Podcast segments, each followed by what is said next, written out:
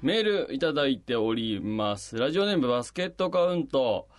トイレで台をしたとき、チャポーンってなって、お尻に水がつくときありますよね。あのチャポーン水が、お尻につかないように用を足す方法ってありますか？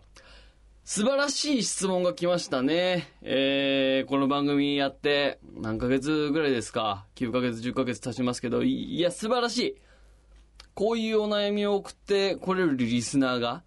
トイレリスナーが着実に育っているということを、いいですね。今日はケーキ買って帰りたいと思います。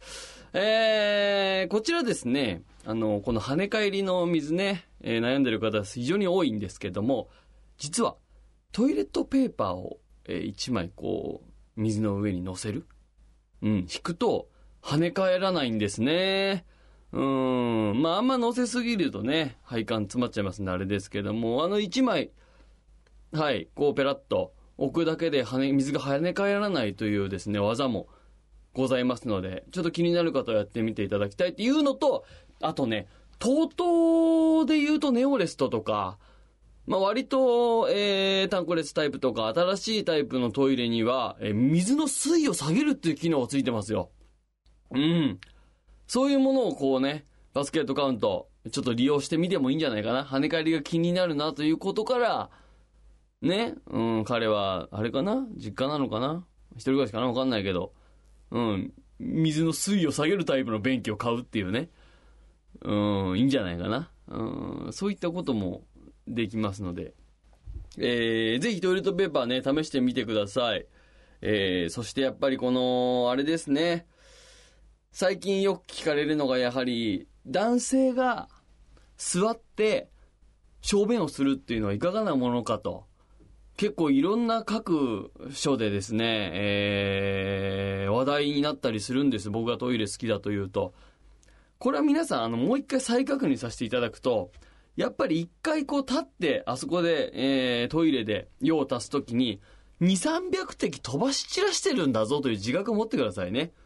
そうなった時に、やっぱり、あのー座ってするっていうことが、みんなのためでもあり、自分のためでもあり、トイレのためでもあるっていうことになるわけですからね。でね、あのーまあ、下に尿が飛び散ります。まあ、あと壁ね。横の壁に尿が飛び散って、それがま、匂いの原因になるわけですよ。えー尿が、こう、アンモニアというものに変わり、で、アンモニアという、そのきつい匂いが、えーこう鼻に感じるわけですけども、あのーなんでそういうことが起こるかというと、アンモニアというのは空気よりも軽いんで、下からこう上に上がってくるんですね。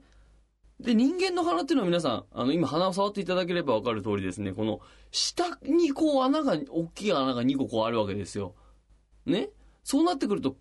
軽い、空気より軽いから上に上がってくるものがダイレクトにこう鼻のね、つく匂いを感じさせてしまうという。うん、そういうことからね、やっぱりね、おしっこのその飛び跳ねっていうのを僕はなんとか防いでいきたいなと。で、今、まあ、約49%の男性が座っておしっこをするなんていうデータを取った人がいますけども、僕はこれの数字をどんどん上げていった方がいいなと思ってます。それはやっぱ世の主婦のためにも。うん。あとは、やっぱお父さんのトイレの後入りたくないみたいなことにね、なってしまった場合に、